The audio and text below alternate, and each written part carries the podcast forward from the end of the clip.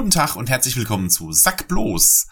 Ein weiterer Vorweihnachtstag, ein weiterer Tag, an dem ich per Zufall einen Film aus meiner DVD-Sammlung krusteln werde und ein bisschen drüber sprechen werde. Und los geht's. Und da haben wir heute A Rack Attack. Der Klassenkasper unter den Spinnenfilmen.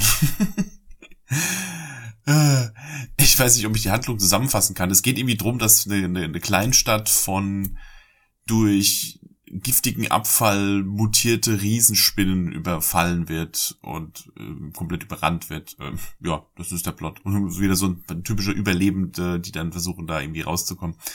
Ähm, man muss dazu sagen, das ist kein, das ist kein Survival-Horror-Film in dem Sinne. Also der ganze Film ist furchtbar albern. Also ich persönlich bin großer Spinnenphobiker. Ich habe richtig, also mir, mir sträuben sich die Nackenhaare, wenn ich die Viecher sehe. Aber der Film gruselt mich so gar nicht. Es ist, war, glaube ich, der erste Spinnenfilm, bei dem die Viecher tatsächlich computeranimiert waren. Er ist auch ein bisschen schlecht gealtert, leider, wie alle Filme der frühen 90er, wo so die, die CGI-Kräfte erprobt wurden.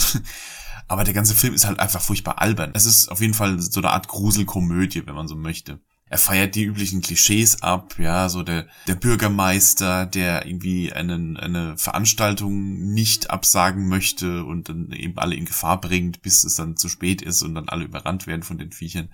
Der kleine Junge, der sich total gut auskennt und die ganze Sache sofort durchschaut hat, aber es glaubt ihm eben keiner, weil er äh, ein kleiner Junge ist aber auch so die, die Spinnen selber sind teilweise furchtbar albern. Ne? Also erstmal, sie machen ganz komische Geräusche teilweise. Die Viecher verhalten sich auch im Allgemeinen nicht wie echte Spinnen. Also der Film bemüht sich zu keinem Zeitpunkt durch krassen Realismus dem Spinnenphobiker die Gänsehaut über den Rücken zu jagen. Also der Film versteht sich tatsächlich mehr als Komödie. Aber nichtsdestotrotz finde ich den total sehenswert. Er macht einfach Spaß. Es ist eine eine alberne, aber durchaus amüsante und spannende Komödie mit unterschiedlichsten computergenerierten Riesenspinnen in allen Größen, Formen und Variationen.